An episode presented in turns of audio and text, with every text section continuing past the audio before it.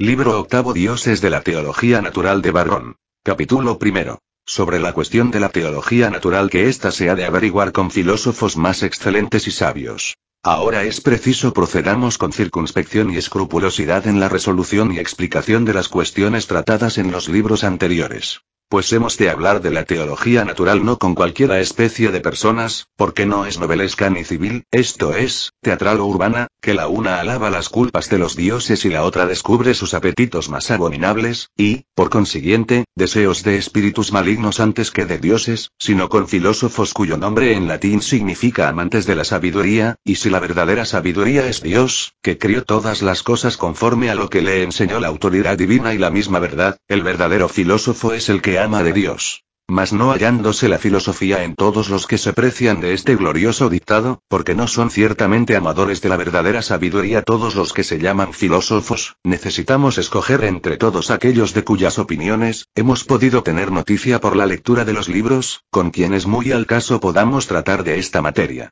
porque no pretendo en esta obra refutar todas las opiniones vanas de todos los filósofos, sino solamente las que se refieren a la teología, expresión griega que sabemos significa los conocimientos que tenemos de Dios, y estos no los de todos, sino únicamente los de aquellos que, aunque conceden que hay Dios, y que cuida y vigila sobre las cosas humanas, con todo, imaginan que no es suficiente el culto y religión de un solo Dios inmutable para conseguir una vida bienaventurada más allá de la muerte, sino que a este efecto aquel que es uno e instituyó muchos para que los adorásemos. Estos ya dejan muy atrás la opinión de Barrón y se aproximan más a la verdad. Porque él solo pudo abarcar en su teología natural el mundo o su alma. Pero estos sobre toda la naturaleza del alma confiesan que hay Dios, que hizo no solo este mundo visible, que ordinariamente se comprende bajo el nombre de cielo y tierra, sino también todas cuantas almas hay, y que a la racional e intelectual, cual es el alma del hombre, con la participación y comunicación de su luz inmutable incorpórea, la hace bienaventurada y dichosa, y ninguno que haya leído este punto con alguna reflexión ignora que estos filósofos son los que llamamos platónicos, derivando su nombre del de su maestro Platón. Capítulo segundo. De dos géneros de filósofos, esto es del itálico y jónico y de sus autores. De Platón, brevemente tocaré lo que me pareciese necesario para la presente cuestión, refiriendo primero los que en la profesión de las mismas letras le precedieron. Por lo que se refiere a la literatura griega, que es el idioma que se tiene por más ilustre entre los demás de los gentiles, de dos sectas de filósofos se hace en ella mención. La una, llamada itálica, por aquella parte de Italia que, antiguamente se llamó Magna Grecia. La otra, jónica, en las tierras que ahora se llaman Grecia. La itálica tuvo por su autor, y corifeo a Pitágoras Samio, de quien, según es fama, tuvo principio el nombre de filosofía, porque llamándose antes sabios los que en algún modo parecía que se aventajaban a los otros con el buen ejemplo de su vida, preguntado este qué facultad era la que profesaba, respondió que era filósofo, esto es, estudioso y aficionado a la sabiduría, pues el manifestarse por sabio parecía acción muy arrogante y altanera. El príncipe y jefe de la secta jónica fue Tales Milesio, uno de aquellos siete que llamaron sabios. Los seis se diferenciaban y distinguían entre sí en la forma de su profesión y en ciertos preceptos acomodados para vivir bien. Pero Tales fue tan excelente y aventajado, que habiendo inquirido y examinado menudamente la naturaleza y puesto por escrito sus disputas, dejó sucesores de su doctrina, y fue admirable, especialmente porque habiendo comprendido el movimiento de los astros, llegó a saber pronosticar los eclipses del sol y de la luna. Sin embargo, creyó que el agua era principio de todas las cosas, y que de ella recibían su existencia todos los elementos del mundo, y el mismo mundo y cuanto en él nace, no atribuyendo a la mente divina nada de esta obra que, observada la estructura del mundo, aparece tan admirable. A este sucedió Anaximandro, su discípulo, y mudó de opinión en cuanto a la naturaleza de las cosas, porque le pareció que no nacían, o se producían, como defendía Tales, del agua, sino que cada cosa debía su origen a sus peculiares principios los cuales sostuvo que eran infinitos y que engendraban infinitos mundos y todo cuanto en ellos nacía, y que estos mundos unas veces se disolvían y otras renacían tanto cuanto cada uno pudo durar en su tiempo, sin atribuir tampoco en estas obras del universo algún poder o influencia a la mente divina. Este dejó a Anaxímenes por su discípulo y sucesor, quien atribuyó todas las cosas naturales al aire infinito. No negó los dioses ni los pasó en silencio, mas no creyó que ellos hubiesen criado el aire, sino que del aire nacieron ellos. Anaxágoras, discípulo de este, fue de dictamen que la mente divina era la que hacía todas las cosas que vemos, y dijo que todas las cosas, según sus tamaños y especies propias, se hacían de la materia infinita, que consta de partes semejantes u homogénea pero todas por mano de la mente divina. Asimismo Diógenes, otro discípulo de Anaxímenes, enseñó que el aire era la materia de todas las cosas, de la cual se hacían y formaban. Pero que al mismo tiempo participaba de la mente divina, sin la cual nada se podía hacer de él. Sucedió a Anaxágoras su discípulo Arquelao, quien igualmente opinó que de tal modo constaban todas las cosas de aquellas partículas entre sí semejantes u homogéneas de que formaban, que aseguraba tenían también mente, la cual, uniendo o disolviendo los cuerpos eternos, esto es, aquellas partículas, hacía todas las cosas. Discípulo de este dicen que fue Sócrates, maestro de Platón, por quien hemos referido brevemente todo lo dicho.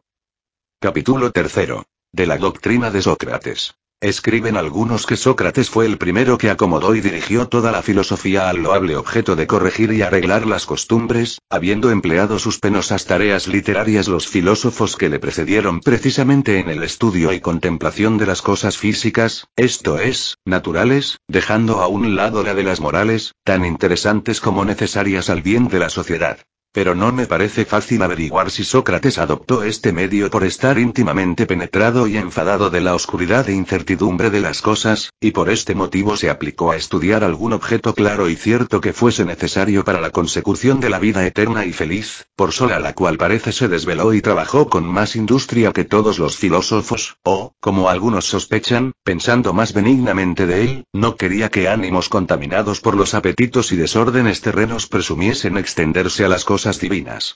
Pues advertía que andaban solícitos inquiriendo las causas de las cosas, y como las primeras y principales entendía que no dependían sino de la voluntad de un solo Dios verdadero, le parecía que no se podían comprender sino con ánimo puro y sencillo, y por eso se debía trabajar en purificar la vida con buenas costumbres, para que, descargado y libre el ánimo de los apetitos que le oprimían, con su vigor natural se elevase a la contemplación de las cosas eternas, y con la limpieza y pureza de la inteligencia pudiese ver la naturaleza de la luz incorpórea e inmutable, a donde con firme estabilidad viven las causas de todas las naturalezas criadas. Sin embargo, consta que con la admirable gracia y agudísimo donaire que tenía en disputar, aun en las mismas cuestiones morales, a las que parecía había aplicado todo su entendimiento, notó y dio la valla a los necios e ignorantes que presumen saber mucho, confesando su ignorancia o disimulando su ciencia.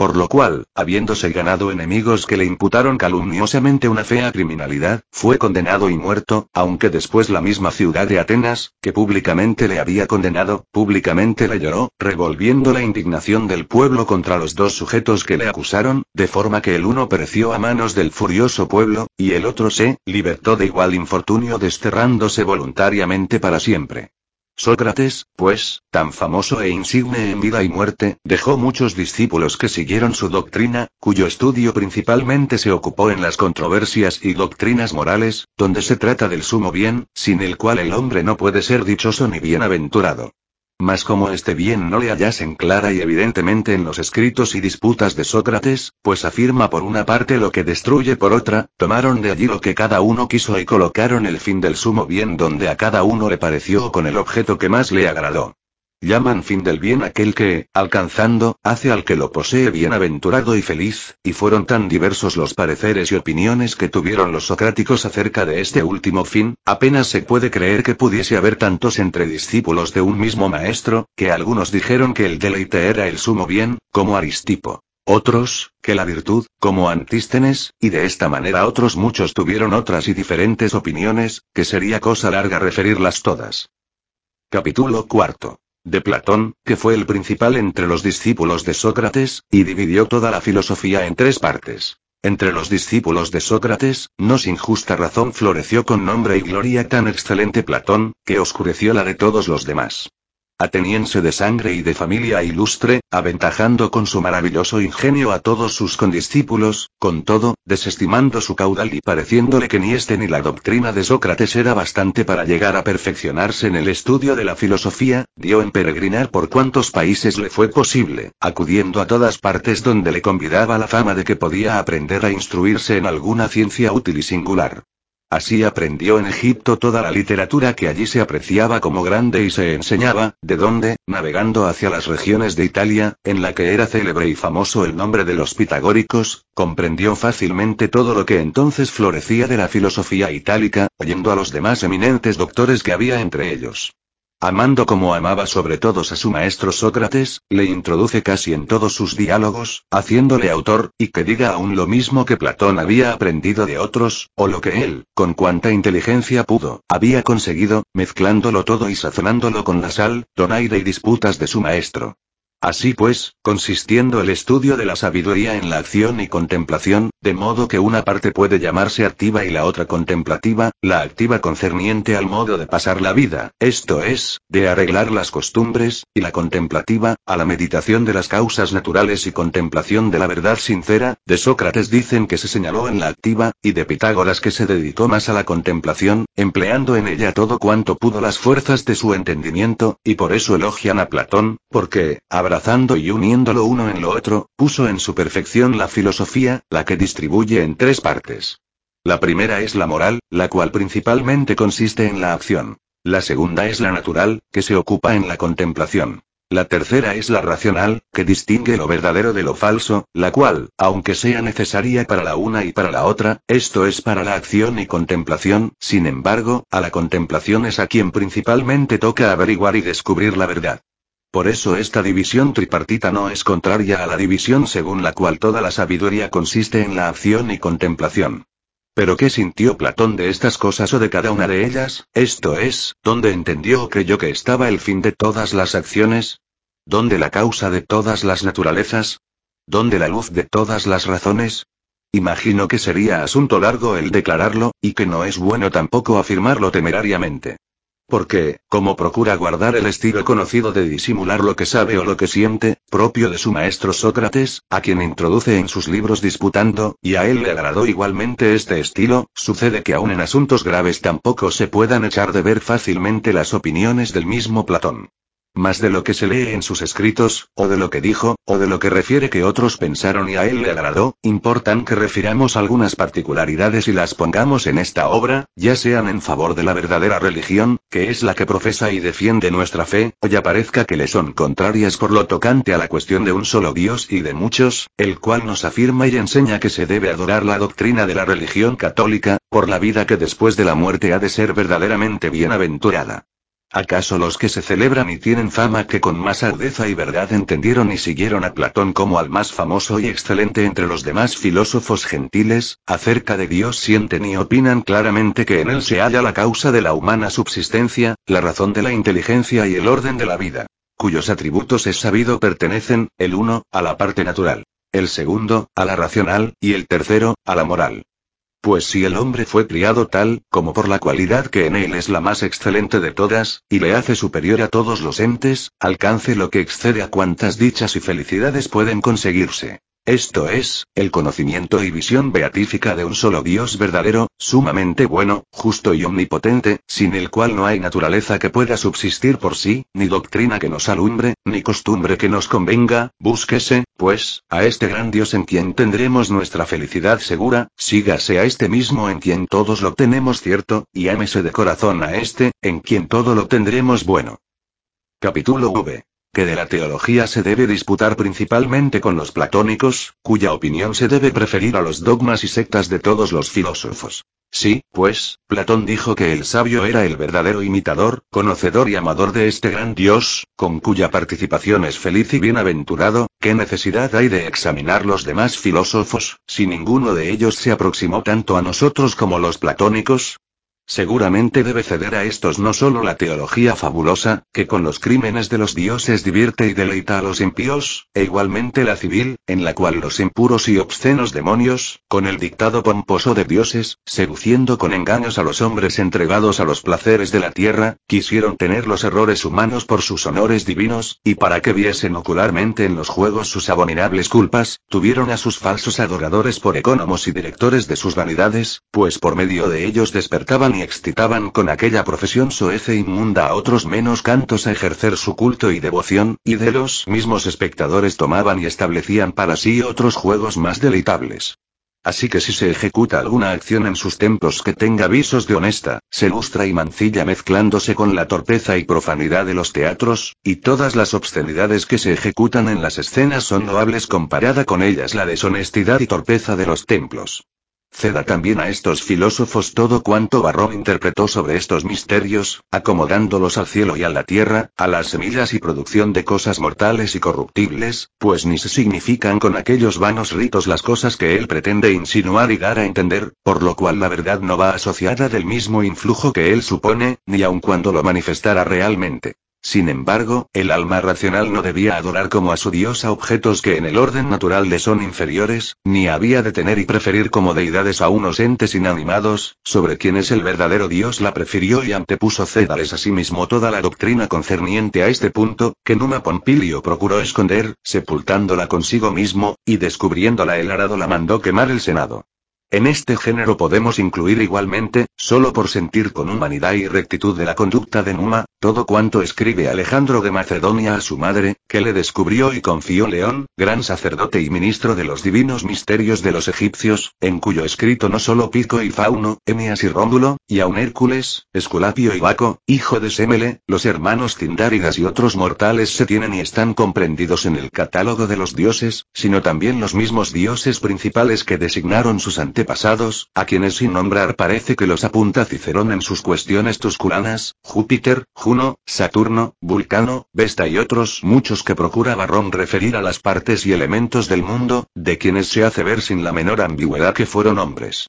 Porque teniendo este insigne sacerdote un severo castigo por haber revelado los misterios, suplica a Alejandro que luego que haya escrito y dado noticia a su madre de lo contenido mande quemar su carta. No solo, pues, cuanto contienen estas dos teologías, es a saber, la fabulosa y la civil, debe ceder a los filósofos platónicos, que confesaron que el Dios verdadero era el autor de todas las causas, el ilustrador de la verdad y el dador de la bienaventuranza, sino que también deben ceder a los ínclitos varones que tuvieron una noticia exacta de un Dios tan grande, tan justo, esto es, a todos los otros filósofos que, gobernados por una razón recta y atendiendo solo a las cualidades del cuerpo, creyeron que los principios principios de la naturaleza eran corporales, así como Tales imaginó que era el agua. Anaxímenes, el aire. Los estoicos, el fuego. Epicuro, los átomos, esto es, unos menudos corpúsculos que ni pueden dividirse ni sentirse, y otros varios que no es necesario nos detengamos a referir, quienes sostuvieron que los cuerpos, o simples o compuestos, vivientes o no vivientes, pero en realidad cuerpos, eran la causa y principio de las cosas.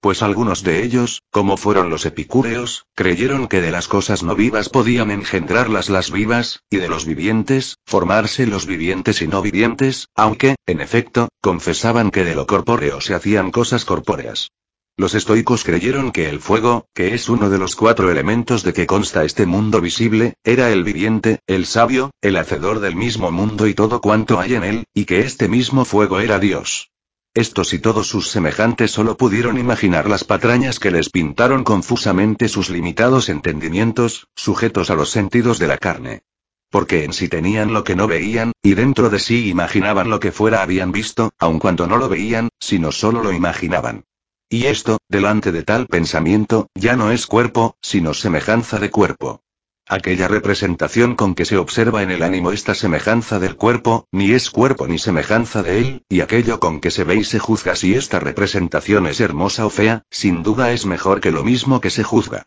Este es el espíritu del hombre y la naturaleza del alma racional, la cual, en efecto, no es cuerpo, supuesto que la representación del cuerpo, cuando se ve y se juzga en el ánimo del que imagina y piensa, tampoco es cuerpo. Luego no es ni tierra, ni agua, ni aire, ni fuego, de cuyos cuatro cuerpos, que llamamos cuatro elementos, vemos que está compuesto este mundo corpóreo. Y si nuestro espíritu no es cuerpo, ¿cómo Dios, que es criador de este espíritu, es cuerpo?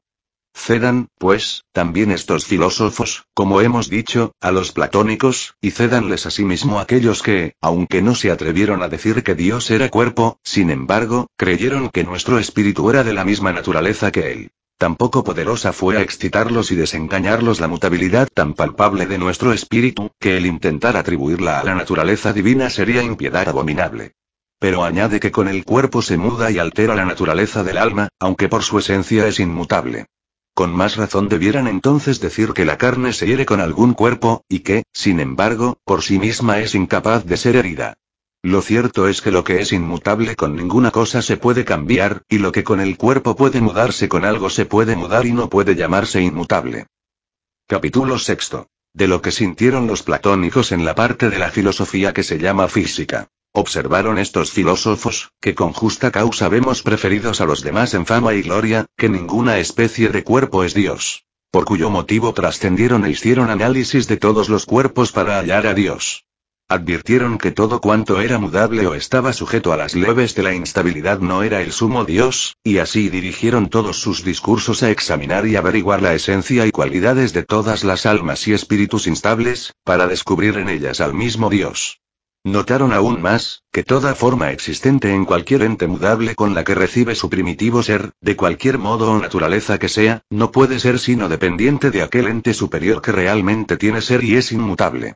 Por lo cual ni el cuerpo de todo el mundo, con sus figuras, cualidades, movimiento concertado, ni los elementos que están ordenados desde el cielo hasta la tierra, ni cualesquiera cuerpos que haya en ellos, ni todas las vidas, así las que nutre y contiene, como la de los árboles y vegetales o la que además de esta cualidad entiende y discurre como la de los hombres, o la que no tiene necesidad de la nutrición, sino que únicamente contiene, siente y entiende, cuál es la de los ángeles, no puede ser sino dependiente de aquel que simple y absolutamente tiene ser, porque en él no es una cosa el ser y otra el vivir, como si pudiese ser no viviendo, ni es una cosa el vivir y otra el entender, como si pudiese vivir no entendiendo, ni es una cosa en él el entender y otra el ser bienaventurado, sino que es lo mismo que en él es vivir, entender y ser bienaventurado. Esto es, en él el ser. Por causa de esta inmutabilidad y simplicidad vinieron a conocerle y a inferir que él hizo todas estas cosas y que no pudo ser hecho por alguno pues consideraron que todo lo que tiene ser, o es cuerpo o vida, y que la vida es una cualidad más apreciable que el cuerpo, y que la especie o forma del cuerpo era sensible, y la de la vida, inteligible, por cuya razón prefirieron, la especie y forma inteligible a la sensible. Llamamos sensibles los objetos que pueden percibirse con la vista y con el tacto del cuerpo. Inteligibles, los que se pueden comprender con la vista y reflexión del entendimiento. Pues no hay hermosura o belleza corporal, ya sea en el estado de quietud del cuerpo, como es la figura, ya sea en el movimiento, como es el cántico o la música, de la que no pueda ser juez árbitro el alma. Lo cual, sin duda, no pudiera ser si no residiera en ella esta apreciable especie, que no tiene grandeza de mole, ni ruido de voces, ni espacio de lugar o tiempo. Y si esta cualidad no fuese mudable, tampoco juzgarla una mejor que otro de las especies sensibles. Mejor el más ingenioso que el más estúpido, mejor el sabio que el ignorante, mejor el más ejercitado que el menos práctico, y aun uno mismo cuando va aprovechando mejor ciertamente que antes. Ahora bien, lo que admite más y menos, sin duda que es mudable. Por cuyo motivo los hombres instruidos, ingeniosos y ejercitados en estas materias vinieron a entender que la primera especie no residía en estas cosas, sujetas a tal mutabilidad advirtiendo, pues estos que el cuerpo y el alma eran más y menos especiosos, y que, si pudieran carecer de toda especie, serían absolutamente nada, conocieron que existía alguna causa donde estuviese y residiese la primera especie inmutable, y por lo mismo incomparable, creyendo con razón que allí estaba el principio de todas las cosas, el que había sido hecho de ninguno, y por quien habían sido criados todos los seres. De modo que la noticia que pueden tener los hombres de Dios, esa se la manifestó él mismo, cuando con la luz de su entendimiento vieron las cosas invisibles de Dios, rastreándolas por las cosas criadas, por la fábrica y artificio maravilloso de este mundo. Y cuando observaron su sempiterna virtud y divinidad, por cuyas manos pasaron asimismo todas estas cosas visibles y temporales. Basta este autorizado testimonio, por lo concerniente a la parte que llaman física, esto es, natural. Capítulo séptimo. Por cuanto, más aventajados que los demás, deben tenerse los platónicos en la lógica, esto es, en la filosofía racional. Por lo que toca a la doctrina en que consiste la otra parte, que llaman lógica, esto es, racional, de ningún modo se pueden comparar con ellos los que colocan el examen y juicio de la verdad en los sentidos corporales, pareciéndoles que todo cuanto se sabe y aprende se debe tantear y medir con sus inconstantes y engañosas reglas, como los epicúreos, y cualesquiera otros que siguen la misma opinión, y también los estoicos, quienes, habiendo ejercitado con la mayor agudeza y energía el arte de disputar, que llaman dialéctica, fueron de dictamen que ésta se debía derivar de los sentidos del cuerpo. diciendo que por estos principios concebía el alma aquellas nociones que llaman enoias con que declaran las cosas que definen, y que de ellos procede y dimana toda la forma y estilo con que se aprende y enseña sobre cuya aserción no puede menos de llenarme de admiración cuando dicen que no son hermosos sino los sabios, y al mismo tiempo no puedo comprender con qué sentidos del cuerpo ven esta hermosura, y con qué ojos canales advierten la forma y belleza de la sabiduría. Mas estos otros, que con razón anteponemos a los demás, distinguieron las cosas que vemos con el entendimiento de las que tocamos con los sentidos, no defraudando a los sentidos lo que pueden en virtud de sus facultades, ni dándoles más de lo que pueden. Y dijeron que la luz del entendimiento para aprender y saber todas las cosas era el mismo Dios, por quien fueron hechas todas.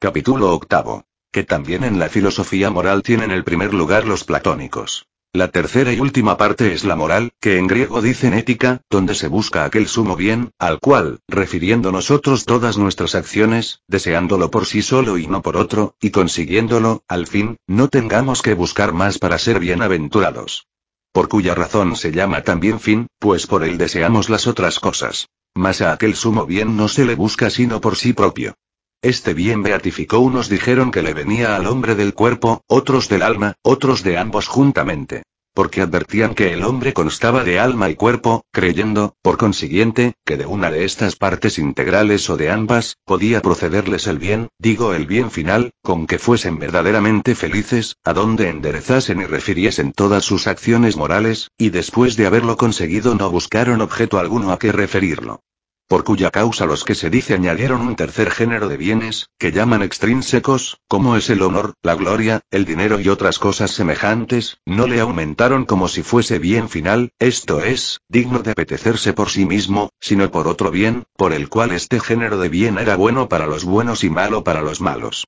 Así, los que pusieron el bien del hombre en el alma o en el cuerpo, o en lo uno y en lo otro, no sintieron otra cosa sino que se debía colocar en el hombre. Mas los que le designaron en el cuerpo, le colocaron en la parte más soez del hombre. Y los que en el alma, en la parte más noble. Y los que en lo uno y en lo otro, en todo el hombre. Pues ya sea en una parte o en todo el hombre. Ello, no es sino el hombre. Y no porque haya estas tres diferencias se formaron solas tres sectas de filósofos, sino muchas. Pues entre ellos se conocieron muchas y diversas opiniones sobre el bien del cuerpo, el bien del alma y el bien de ambos juntos.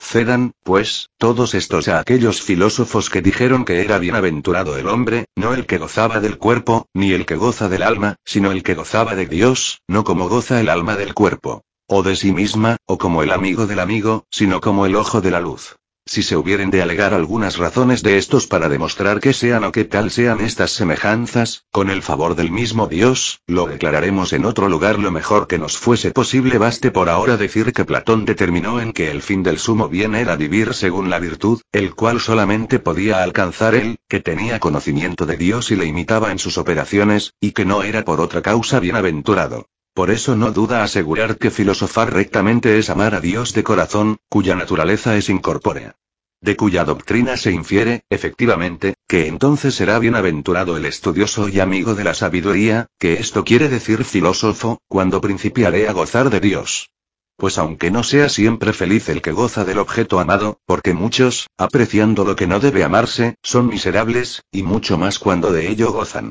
Sin embargo, ninguno es bienaventurado si no goza de lo que ama, pues los mismos que aman los objetos que no deben amar no imaginan que son felices, sino cuando los gozan. Cuando uno disfruta aquello mismo que ama y aprecia el verdadero y sumo bien, ¿quién sino un hombre estúpido y miserable puede negar que es bienaventurado? Este mismo verdadero y sumo bien, dice Platón que es Dios, y por eso desea que el filósofo sea amante de Dios. Pues supuesto que la filosofía pretende y endereza sus especulaciones al goce de la vida bienaventurada, gozando de Dios será feliz el que amaré a Dios.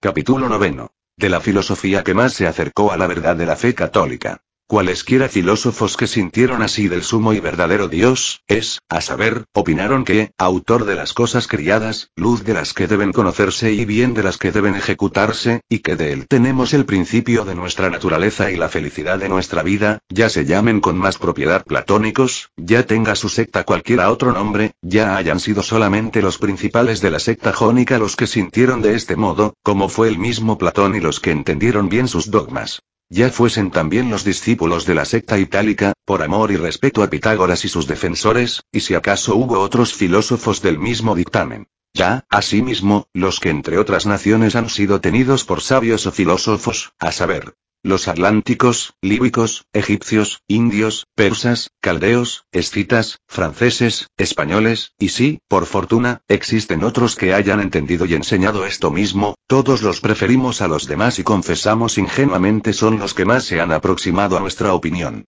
Capítulo décimo. Excelencia del cristianismo religioso entre todas las teorías filosóficas. Aunque el cristiano, versado únicamente en la literatura eclesiástica, ignore acaso el nombre de los platónicos y no tenga la menor noticia de si hubo entre los griegos dos sectas de filósofos, jónicos e itálicos. Sin embargo, no está tan ignorante de las cosas humanas que no sepa que los filósofos profesan, o el estudio de la sabiduría o la misma sabiduría.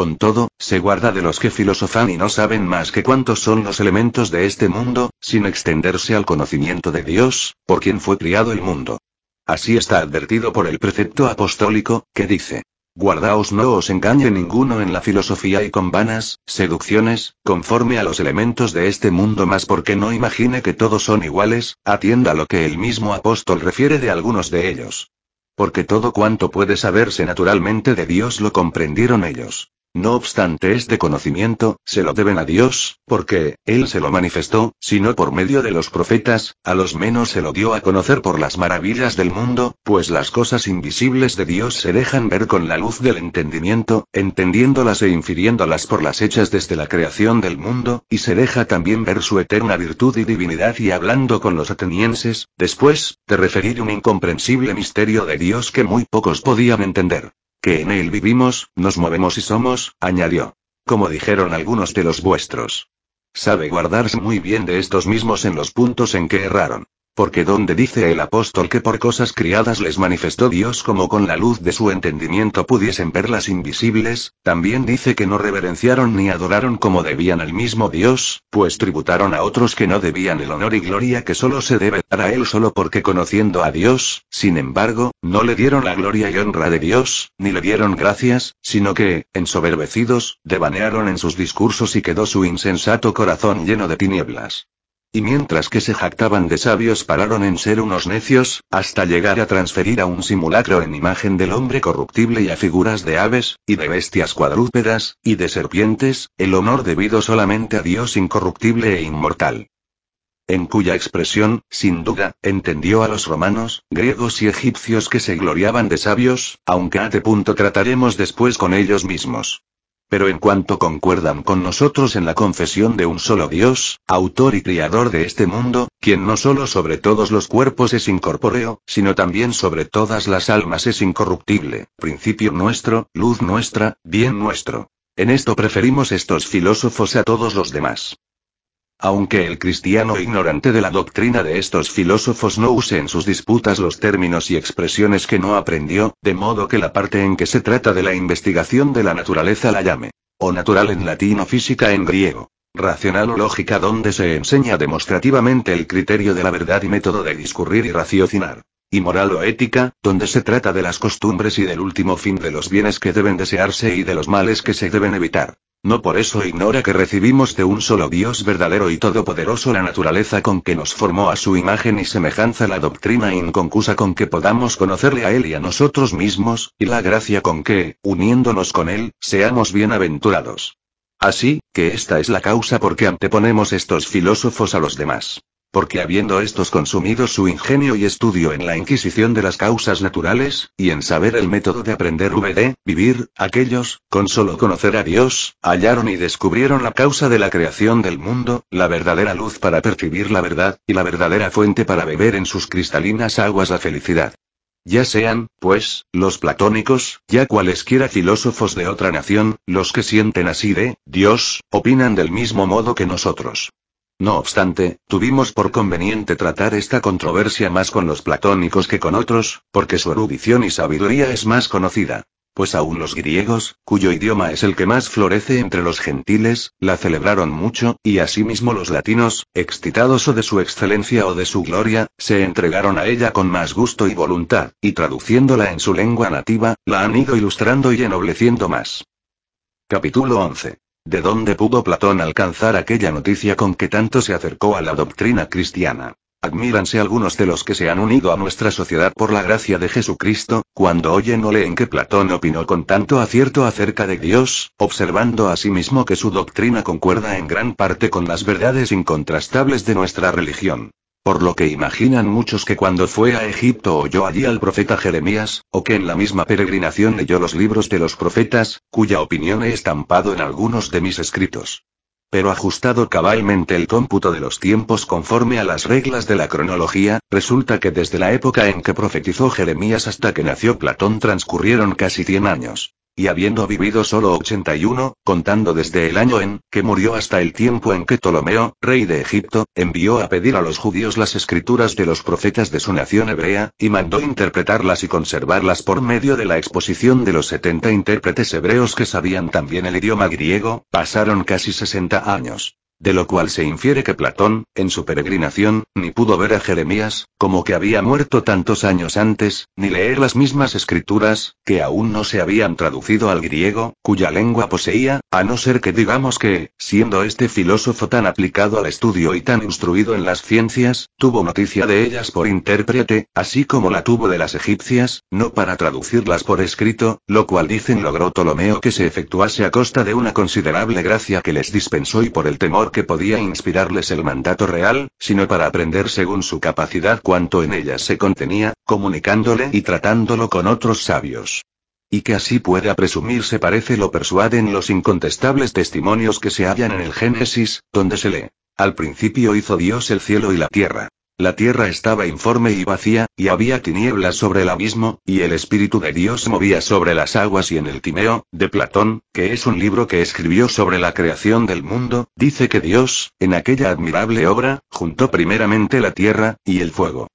Es evidente que al fuego le señala por verdadero lugar el cielo y a la tierra la misma tierra. Esta expresión tiene cierta analogía con lo que dice la Escritura, que al principio hizo Dios el cielo y la tierra. Después los otros dos medios, con cuya interposición pudiesen coagunarse entre sí estos extremos, dice que son el agua y el aire. Por lo que sospechan que entendió del mismo modo aquella expresión, que el Espíritu de Dios movía sobre las aguas. Porque advirtiendo con poca circunspección en qué sentido suele llamar la escritura el Espíritu de Dios, supuesto que el aire se dice también espíritu, parece pudo entender que en el citado lugar se hizo mención de los cuatro elementos. Asimismo, cuando insinúa Platón que el filósofo es amante de Dios no hay objeto que más nos encienda en la lectura de las sagradas letras. Especialmente aquella expresión me excita a creer que Platón no dejó de instruirse en los libros, donde se refiere que el ángel habló en nombre de Dios al santo Moisés, de modo que, preguntándole este qué nombre tenía el que le mandaba ir a poner en libertad al pueblo hebreo, sacándole de la servidumbre de Egipto, le respondió. Yo soy el que soy, y dirás a los hijos de Israel. El que es, me envió a vosotros. Como dando a entender que las cosas que son mudables son nada en comparación del que verdaderamente es, porque es inmutable. Esta divina sentencia defendió acérrimamente Platón, y la recomendó con el mayor encargo. Y dudo si se hallará descrita en los libros de cuantos sabios precedieron a Platón, si no es en el lugar donde se dijo, Yo soy el que soy. El que es me envió a vosotros. Capítulo 12 que también los platónicos, aunque sintieron bien de un solo Dios verdadero, con todo, fueron de parecer que debían adorarse muchos dioses. Pero en cualquier libro que él aprendiese esta divina sentencia, ya fuese en los escritos de los que le precedieron, o como dice el apóstol, que lo que naturalmente se puede conocer de Dios, lo alcanzaron, porque él se lo manifestó. Pues las causas invisibles de Dios se dejan ver con la luz del entendimiento, por las ejecutadas desde la creación del mundo, y asimismo su sempiterna virtud y divinidad, me parece ahora que con justa causa he elegido a los filósofos platónicos para ventilar esta cuestión que al presente tenemos entre manos, porque en ella se trata de la teología natural, donde se investiga si debe adorarse a un solo Dios o a muchos por el interés de la felicidad que debe conseguirse en la vida futura. Lo cual creo que he declarado suficientemente en los libros anteriores. Elegí principalmente a estos filósofos, porque cuanto mejor sintieron acerca de un solo Dios que hizo el cielo y la tierra, tanto más son tenidos por ilustres entre los demás. Y los que después les sucedieron los prefirieron a todos en tanto grado, que habiendo Aristóteles, discípulo de Platón, hombre de excelente ingenio, y aunque en el estilo y elocuencia inferior a Platón, no obstante, superior a otros muchos, habiendo, digo, establecido la secta peripatética, llamada así porque paseando se solía explicar y disputar, y congregando aún en vida de su maestro con su grande fama muchos discípulos que seguían su secta, y habiendo después de la muerte de Platón, Espeusipo, hijo de su hermana, y Xenócrates, su querido discípulo, sucedídole en su escuela, que se llamaba Academia, por lo que así ellos como sus sucesores se, con todo, los filósofos más modernos y famosos y que tuvieron por conveniente seguir a Platón, no quisieron llamarse peripatéticos o académicos, sino platónicos, entre quienes son muy nombrados Plotino, Jámblico y Porfirio, griegos, y en ambas lenguas, esto es, en la griega y latina, ha sido muy insigne platónico Apuleyo el africano. Pero todos estos, los demás, sus semejantes y el mismo Platón, siguieron la opinión de que se debían adorar muchos dioses. Capítulo 13. De la sentencia de Platón, en que establece que los dioses no son sino buenos y amigos de las virtudes. Y así, aunque en otros puntos, y algunos bastante graves, sean también de distinta opinión, sin embargo, como el artículo que acabo de referir importa mucho y la controversia que tratamos es acerca de lo mismo, les pregunto en primer lugar, ¿A qué dioses les parece debe darse culto y veneración, a los buenos o a los malos, o debe tributarse a unos y otros? Pero sobre este punto tenemos expresa la sentencia de Platón, que dice que todos los dioses son buenos, y ninguno de ellos es malo. Luego se sigue que este culto y adoración debe darse a los buenos. Porque, entonces, se hace este culto a los dioses cuando se hace a los buenos, supuesto que no serán dioses si no fuesen buenos. Y si esto es cierto, pues de los dioses no es razón se imagina lo contrario, sin duda que resulta vana y fútil la opinión de algunos que presumen que deben aplacarse con sacrificios a los dioses malos porque no nos dañen, y que debemos invocar a los buenos para que nos favorezcan. Puesto que no hay dioses malos y el culto, como dicen, debe tributarse a los buenos. ¿Quiénes son, pues, los que se lisonjean y gustan de los juegos escénicos y piden que se los mezclen con los ritos divinos, y que en su nombre y honor se celebren? Cuyo poder, aunque no sea indicio de que son nada en la omnipotencia, sin embargo, este afecto es un signo demostrativo y real de que son malos. Porque es innegable la opinión de Platón sobre los juegos escénicos cuando a los mismos poetas, porque habían compuesto obras tan obscenas e indignas de la bondad y majestad de los dioses, fue de dictamen que se les desterrase de la ciudad. ¿Qué dioses son estos, que sobre los juegos escénicos debaten y se oponen al mismo Platón? Por cuanto este insigne filósofo no puede tolerar que infamen a los dioses con crímenes supuestos, y estos prescriben que, con la exposición de sus propias culpas, se celebren sus fiestas. Finalmente, cuando estas deidades mandaron restaurar los juegos escénicos, pidiendo cosas torpes, se manifestaron asimismo malignos con los daños que causaron quitando a Tito Latino un hijo y postrándole en una penosa y peligrosa dolencia, solamente porque rehusó cumplir su mandato. Mas Platón, sin embargo de ser tan inicuos, es de dictamen que no se les debe temer, antes perseverando constante en su opinión, no duda en desterrar de una república bien ordenada todas las sacrílegas futilezas y ficciones de los poetas, de las que los dioses, por lo que participan de la abominación y de la torpeza, se complacen y deleitan. Como ya insinué en el libro segundo, Laveón coloca a Platón entre los semidioses el cual Laveón opina que los dioses malos se aplacan con sacrificios cruentos y con semejantes medios, y los buenos con juegos y festividades de regocijo y alegría.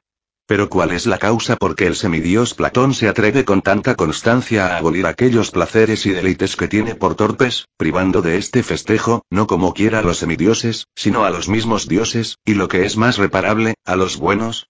Cuyas deidades, evidentemente, comprueban cuán falso sea el dictamen de Laveón, supuesto que en el suceso de latino no solo se mostraron lascivos y deseosos de fiestas, sino también crueles y terribles. Declarérenos, pues, este misterio, los platónicos, que sustentan la opinión de su maestro, defendiendo que todos los dioses son buenos y honestos, y que en la práctica de las virtudes son socios inseparables de los sabios, y que sentir lo contrario de alguno de los dioses es impiedad. Dicen. Nos agrada declararlo. Pues oigámoslos con atención. Capítulo 14. De la opinión de los que dicen que las almas racionales son de tres clases, a saber, las que hay en los dioses celestiales, en los demonios aéreos y en los hombres terrenos. Todos los animales, dicen, que tienen alma racional, se dividen en tres clases. En dioses, hombres y demonios. Los dioses ocupan el lugar más elevado, los hombres el más humilde y los demonios el medio entre unos y otros. Por lo que el lugar propio de los dioses es el cielo, el de los hombres la tierra y el de los demonios el aire. Y así como tienen diferentes lugares, tienen también diferentes naturalezas. Por lo cual los dioses son mejores que los hombres y los demonios. Los hombres son inferiores a los dioses y demonios, y como lo son en el orden de los elementos, así lo son también en la diferencia de los méritos los demonios, puesto que están en medio, así como deben ser pospuestos a los dioses, debajo de los cuales habitan, así se deben preferir a los hombres sobre quienes moran. Porque con los dioses participan de la inmortalidad de los cuerpos, y con los hombres de las pasiones del alma, y así no es maravilla, dicen, que gusten también de las torpezas de los juegos y de las ficciones de los poetas, supuesto que están sujetos asimismo a las pasiones humanas, de que los dioses están muy ajenos y totalmente libres. De todo lo cual se infiere que cuando abomina y prohíbe Platón las ficciones poéticas no quita el gusto y entretenimiento de los juegos escénicos a los dioses, todos los cuales son buenos y excelsos, sino a los demonios. Si esto es cierto, aunque también lo hayamos escrito en otros, sin embargo, Apuleyo Madurense, platónico, escribió solo sobre este punto un libro que intituló El Dios de Sócrates, donde examina y declara de qué clase era el Dios que tenía consigo Sócrates, con quien profesaba estrecha amistad, el cual dicen que acostumbraba advertirle dejase de hacer alguna acción cuando el suceso no podía serle favorable. Pero Apuleyo claramente afirma, y abundantemente confirma que aquel no era Dios, sino demonio, cuando disputa con la mayor exactitud sobre la opinión de Platón de la alteza de los dioses, de la bajeza de los hombres y de la medianía de los demonios, si esto es indudable, pregunto. ¿Cómo se atrevió Platón, desterrando de la ciudad a los poetas, a quitar las diversiones del teatro, ya que no a los dioses, a quienes eximió del contagio humano, a lo menos a los mismos demonios, sino porque así advirtió que el alma del hombre, aun cuando reside en el cuerpo humano, por el resplandor de la virtud y de la honestidad, no hace caso de los obscenos mandatos de los demonios y abomina de su inmundicia, y si Platón, por sus sentimientos honestos, lo reprende y prohíbe, sin duda que los demonios lo pidieron y mandaron torpemente. Luego, o Apuleyo se engaña, y el dios que Sócrates tuvo por amigo no fue de este orden, o Platón siente cosas entre sí contrarias, honrando por una parte a los demonios y por otra desterrando sus deleites y festejos de una república virtuosa y bien gobernada, o no debemos dar el parabién a Sócrates de su amistad con él, demonio, la cual causó tanto rubor al mismo Apuleyo, que intituló su libro con el nombre del dios de Sócrates, debiéndole llamar, según su doctrina, en que tan diligente y copiosamente distingue los dioses de los no del dios, sino del demonio de Sócrates. Y quiso mejor poner este nombre en el mismo discurso que no el título del libro, pues merced a la sana y verdadera doctrina que dio a luz a las tinieblas de los hombres, todos, o casi todos, tienen tanto horror al nombre de demonio, que cualquiera que antes del discurso de Apuleyo, en que se acredita, y a dignidad de los demonios, leyera el título del demonio de Sócrates, entendiera que aquel hombre no había estado en su sano juicio. Y el mismo Apuleyo que halló que alabar en los demonios sino la sutileza y firmeza de sus cuerpos y el lugar elevado donde habitan, pues de sus costumbres, hablando de todos en general, no solo no refirió alguna buena, sino muchas malas. Finalmente, leyendo aquel libro, no hay quien deje de admirarse que ellos hayan querido que en su culto y veneración les sirvan igualmente con las torpezas y deshonestidades del teatro, y queriendo que les tengan por dioses, puedan holgarse y lisonjearse con las culpas de los dioses, y que todo aquello de que en sus fiestas se ríen, o con horror abominan por su impura solemnidad, o por su torpe crueldad pueda, convenir a sus apetitos y afectos.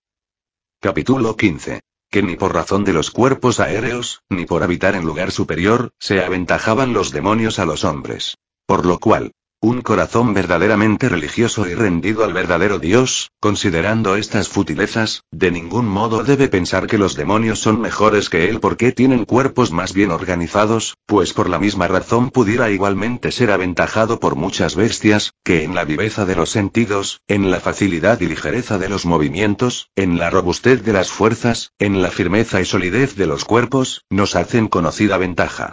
¿Qué hombre puede igualarse en la perspicacia de la vista con las águilas y los buitres? En el olfato con los perros. En la velocidad con las liebres, con los ciervos y con las aves. En el valor con los leones y elefantes. En la vida larga con las serpientes, de quienes se dice que dejando los despojos de la senectud, y mudando su antigua túnica, vuelven a remozar, Pero así como en el discurso y la razón somos más excelentes que estos, así también, viviendo bien y virtuosamente, debemos ser mejores que los demonios. Por esta causa la divina providencia concedió ciertos dones corporales más singulares a estos animales, a quienes nosotros seguramente hacemos ventaja, para recomendarnos de este modo que tuviésemos cuidado de cultivar aquella parte en que les hacemos ventaja con mucha mayor diligencia que el cuerpo, y para que aprendiésemos a despreciar la excelencia corporal que observamos tenían también los demonios en comparación de la buena y virtuosa vida, en que les hacemos ventaja esperando igualmente nosotros la inmortalidad de los cuerpos, no la que ha de ser atormentada con penas eternas, sino a la que preceda y acompañe la limpieza y pureza de las almas por lo que respecta a la superioridad del lugar, excita la risa el pensar que porque ellos habitan en el aire y nosotros en la tierra se nos deben anteponer, pues si así fuera, también pueden ser preferidas a nosotros todas las aves del cielo.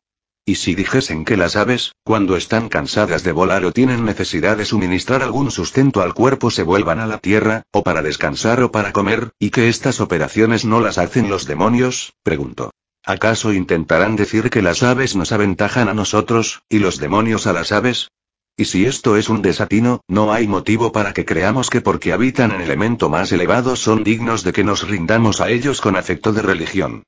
Porque así como es posible que las aves del aire no solo no se nos antepongan a nosotros, que somos terrestres, sino también se nos rindan y sujeten por la dignidad del alma racional que tenemos, así es posible que los demonios, aunque sean más aéreos, no por eso sean mejores que nosotros, que somos terrestres, porque el aire está más alto que la tierra, sino que debemos ser preferidos, porque la desesperación de ellos de ninguna manera se debe comparar con la esperanza de los hombres piadosos y temerosos de Dios. Pues aún la razón de Platón, que dispone con cierta proporción los cuatro elementos, entrometiendo entre los dos extremos, que son el fuego movible y la tierra inmoble, los medios, que son el aire y el agua, de modo que cuando el aire es más superior que el agua, y el fuego más que el aire, tanto más superior es el agua que la tierra, con bastante claridad nos desengañan para que no deseamos estimar los méritos y dignidad de los animales por los grados de los elementos.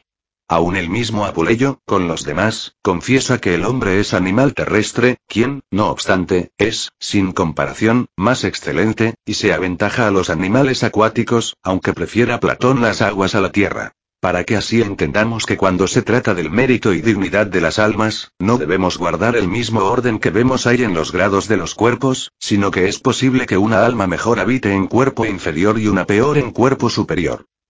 Capítulo 16. Lo que sintió Apuleyo platónico de las costumbres de los demonios. Hablando, pues, este mismo platónico de la condición de los demonios, dice que padecen las mismas pasiones del alma que los hombres. Que se enojan e irritan con las injurias. Que se aplacan con los dones. Que gustan de honores y se complacen con diferentes sacrificios y ritos, y que se enojan cuando se deja de hacer alguna ceremonia en ellos. Entre otras cosas, dice también que a ellos pertenecen las adivinaciones de los augures, arúspices, adivinos u pesueños. Que son los autores de los milagros o maravillas de los magos o sabios. Y definiéndolos brevemente, dice que los demonios, en su clase, son animales. En el ánimo, pasivos. En el entendimiento, racionales. En el cuerpo, aéreos, y en el tiempo, eternos. Y que cinco cualidades, las tres primeras son comunes a nosotros, la cuarta es propia suya, y la quinta común con los dioses, pero advierto que entre las tres primeras que tienen comunes con nosotros, dos las tienen también con los dioses. Porque dice que los dioses son asimismo animales, y a cada cual distribuye en su respectivo elemento. A nosotros nos coloca entre los animales terrestres con los demás que viven en la tierra y sienten. Entre los acuáticos, a los peces y otros animales que nadan. Entre los aéreos, a los demonios. Entre los etéreos, a los dioses. Y en cuanto los demonios son en su género animales, esta cualidad no solo la tienen común con los hombres, sino también con los dioses y con los brutos. En cuanto son racionales, convienen con los dioses y con los hombres. En cuanto son eternos, solo con los dioses. En cuanto son pasivos en el ánimo, solo con los hombres. En cuanto son aéreos en el cuerpo, esto lo tienen ellos solos. Así no es extraño que en su género sean animales, supuesto que lo son también los brutos. Porque en el tiempo sean racionales, no son más que nosotros, que también lo somos. Y el que sean eternos, ¿qué tiene de bueno si no son bienaventurados? Porque mejor es la felicidad temporal que la eternidad miserable. Porque en el ánimo sean pasivos, ¿cómo pueden ser más que nosotros? Pues también lo somos, ni tampoco lo fuéramos si no fuéramos miserables. Que en el cuerpo sean aéreos, en cuanto debe apreciarse esta cualidad, ya que a cualquier cuerpo se aventaja el alma, y en el culto de religión que se debe por parte del alma, de ningún modo se debe a una naturaleza inferior al alma, si entre las prendas recomendables que refiere de los demonios pusiera la virtud, la sabiduría, la felicidad, y dijera que estos las tenían comunes y eternas con los dioses, sin duda que expresara alguna cualidad digna de apetecerse, y, por consiguiente, muy apreciable. Sin embargo, no por eso deberíamos adorarlos como a Dios, sino antes a aquel de quien nos constara que ellos lo habían recibido. Cuanto menos serán dignos del culto divino unos animales aéreos que para esto son racionales, para que puedan ser míseros. Para esto pasivos, para que sean miserables. Para esto eternos, para que no puedan acabar con la miseria.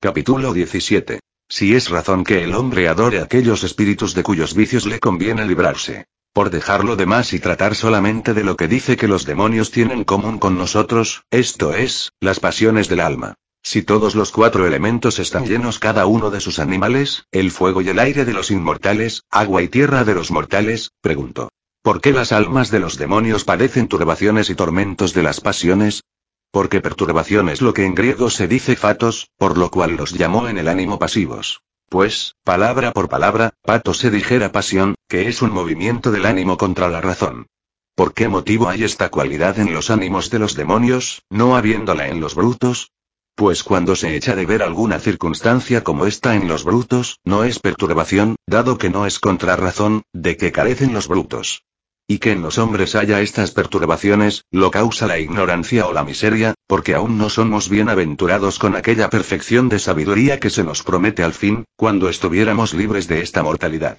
Pero los dioses dicen que no padecen estas perturbaciones, porque no solo son eternos, sino también bienaventurados, pues las mismas almas racionales dicen que tienen también ellos, aunque puras y purificadas de toda mácula y contagio.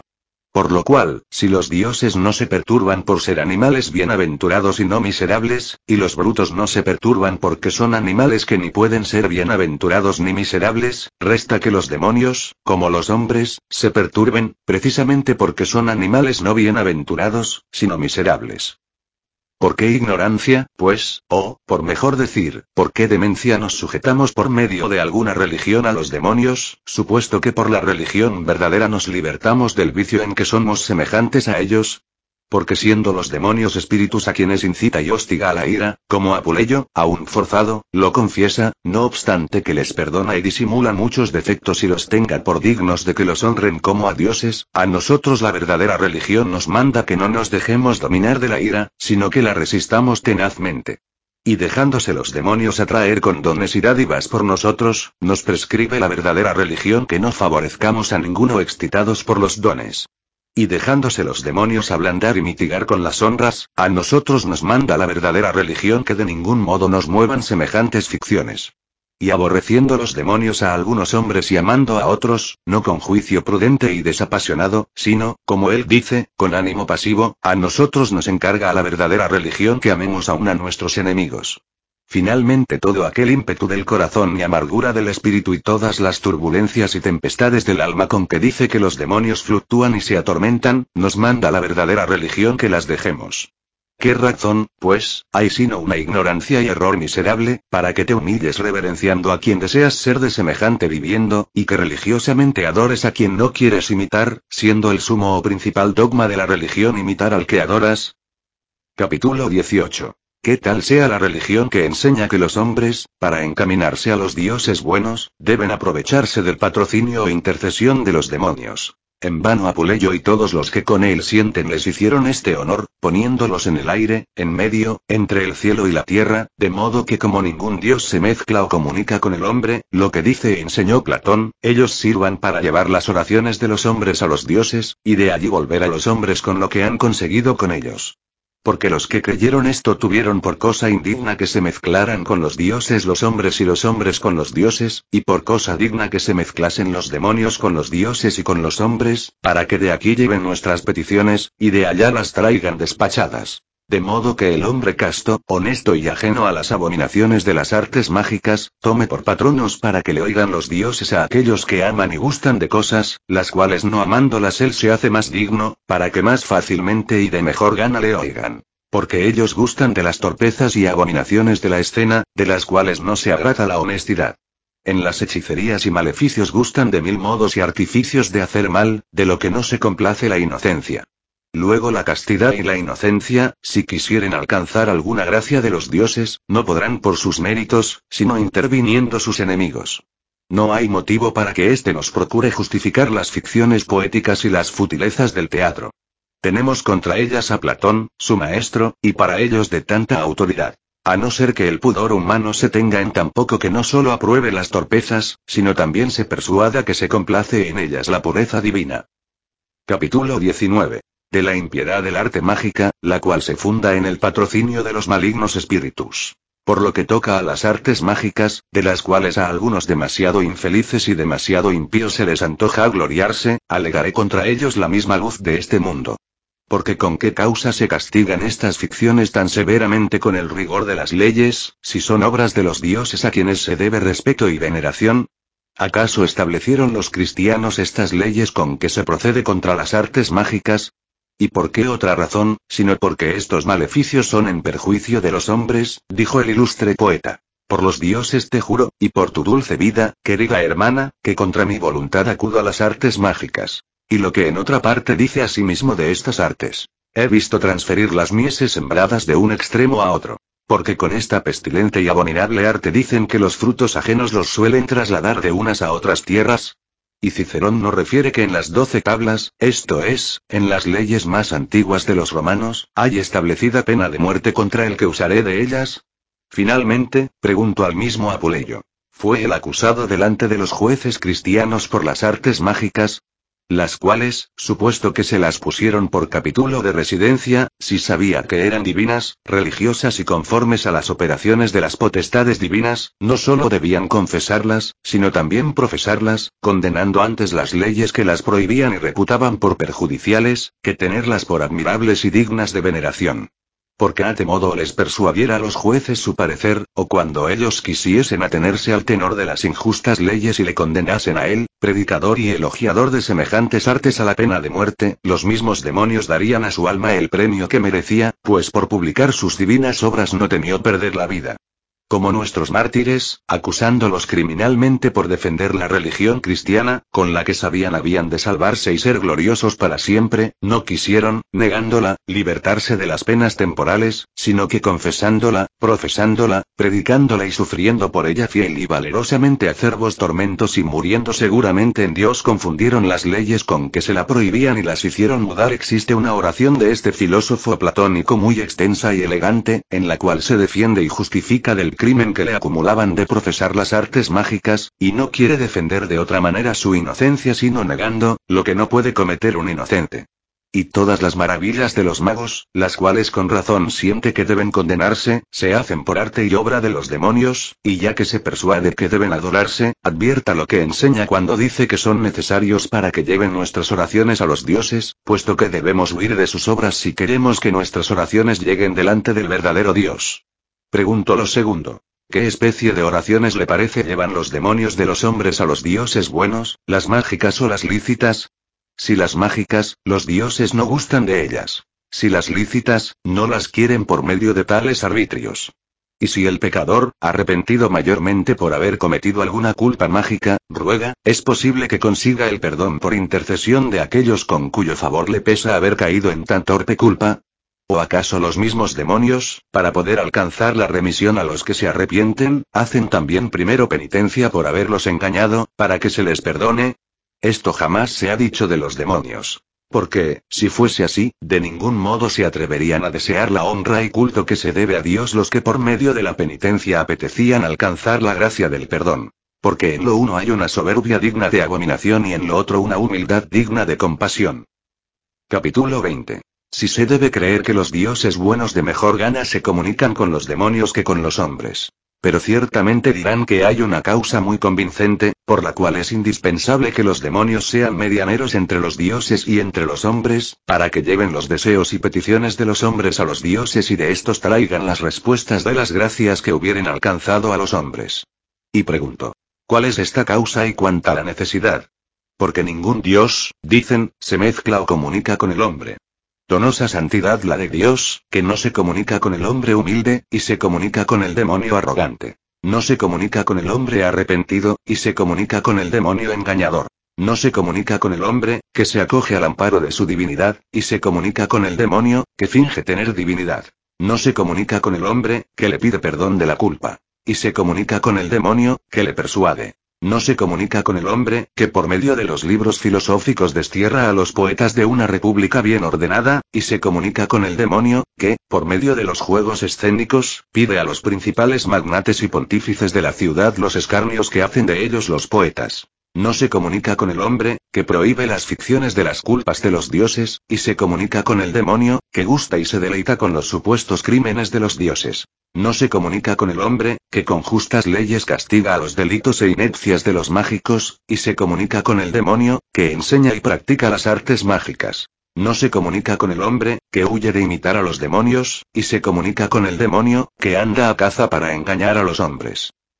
Capítulo 21. Si los dioses se aprovechan de los demonios para que les sirvan de mensajeros e intérpretes, y si ignoran que los engañan o quieren ser engañados por ellos. La necesidad tan grande de sostener un disparate e indignidad tan calificada, es porque los dioses del cielo que cuidan de las cosas humanas, sin duda no supieron lo que hacían los hombres en la tierra si los demonios aéreos no se lo avisaran. Porque la región celeste está muy distante de la tierra, y es muy elevada, y el aire confina por una parte con ella y por otra con la tierra. Yo admirable sabiduría. ¿Qué otra cosa sienten estos sabios de los dioses, los cuales sostienen que todos son buenos, sino que cuidan de las cosas humanas por no parecer indignos del culto y veneración que les tributan y que por la distancia de los elementos ignoran, las cosas humanas, para que se entienda que los demonios son necesarios, y así se crea que también ellos deben ser adorados, para que por ellos puedan saber los dioses lo que pasa en las cosas humanas, y cuando fuese menester acudir al socorro de los hombres, si esto es cierto, estos dioses, buenos tienen más noticia del demonio por la contigüidad del cuerpo que del hombre por la bondad del alma. Yo necesidad digna de la mayor compasión, o, por mejor decir, vanidad ridícula y abominable, por no llamarla ilusión fútil y despreciable. Porque si los dioses pueden ver nuestra alma con la suya libre de los impedimentos del cuerpo, para esta operación no necesitan de intermediarios los demonios. Y si los dioses de la región etérea conocen por su cuerpo los indicios corporales de las almas, como son el semblante, el habla, el movimiento, infiriendo así lo que les anuncian los demonios, pueden ser también engañados con los embustes y mentiras de los demonios, esa divinidad no puede ignorar nuestras acciones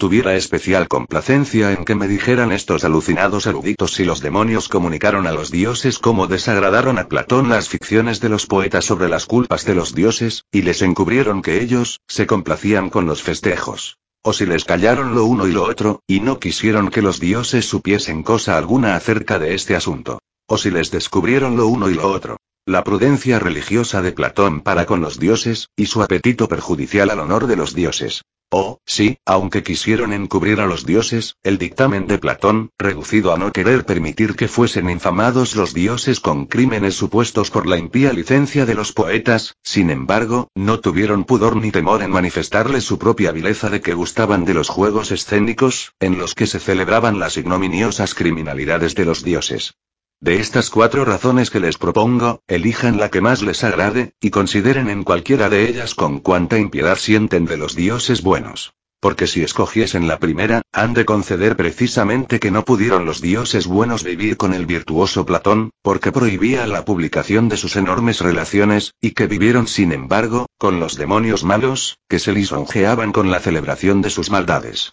Y que los dioses buenos no conocían al hombre bueno que distaba mucho de ellos, sino por medio de los malos demonios, a quienes, teniéndolos tan próximos, no podían conocer. Si eligiesen la segunda, y dijesen que lo uno y lo otro les callaron los demonios, de modo que los dioses por ningún motivo tuvieron noticia, ni de la religiosa ley de Platón, ni del sacrílego gusto y deleite de los demonios, ¿qué suceso de importancia pueden saber los dioses de los acontecimientos humanos, por medio de la legacía de los demonios, cuando ignoran las saludables sanciones que decretan por la religión los hombres virtuosos, en honor de los dioses buenos, contra el voluptuoso deseo de los malos demonios? Y si escogiesen la tercera y respondieran que no solo tuvieron noticia por medio de los mismos demonios del sentir de Platón, que vedaba la manifestación de los afrentosos dicterios de los dioses, sino también de la lascivia y maldad de los demonios, que se entretienen y recrean con las injurias de los dioses, preguntó. ¿Esto es dar aviso o hacer mofa? Y los dioses oyen lo uno y lo otro, y lo conocen y sufren con tanta conformidad, que no solo no rehusan la comunicación con los malignos demonios y desean y obran acciones tan contrarias a la dignidad de los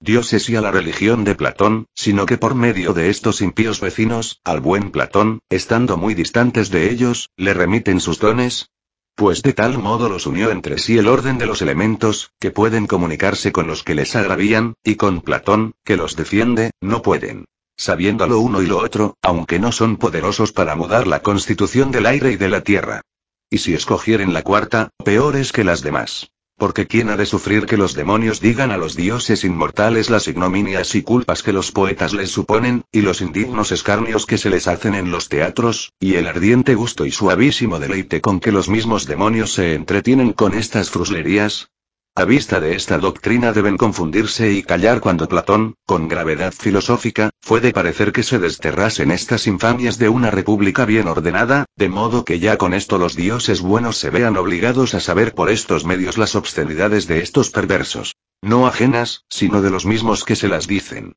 Y no los permiten ni dejan saber lo contrario a ellas, es decir, las bondades de los filósofos. Siendo lo primero en agravio y lo segundo en honra de los mismos dioses.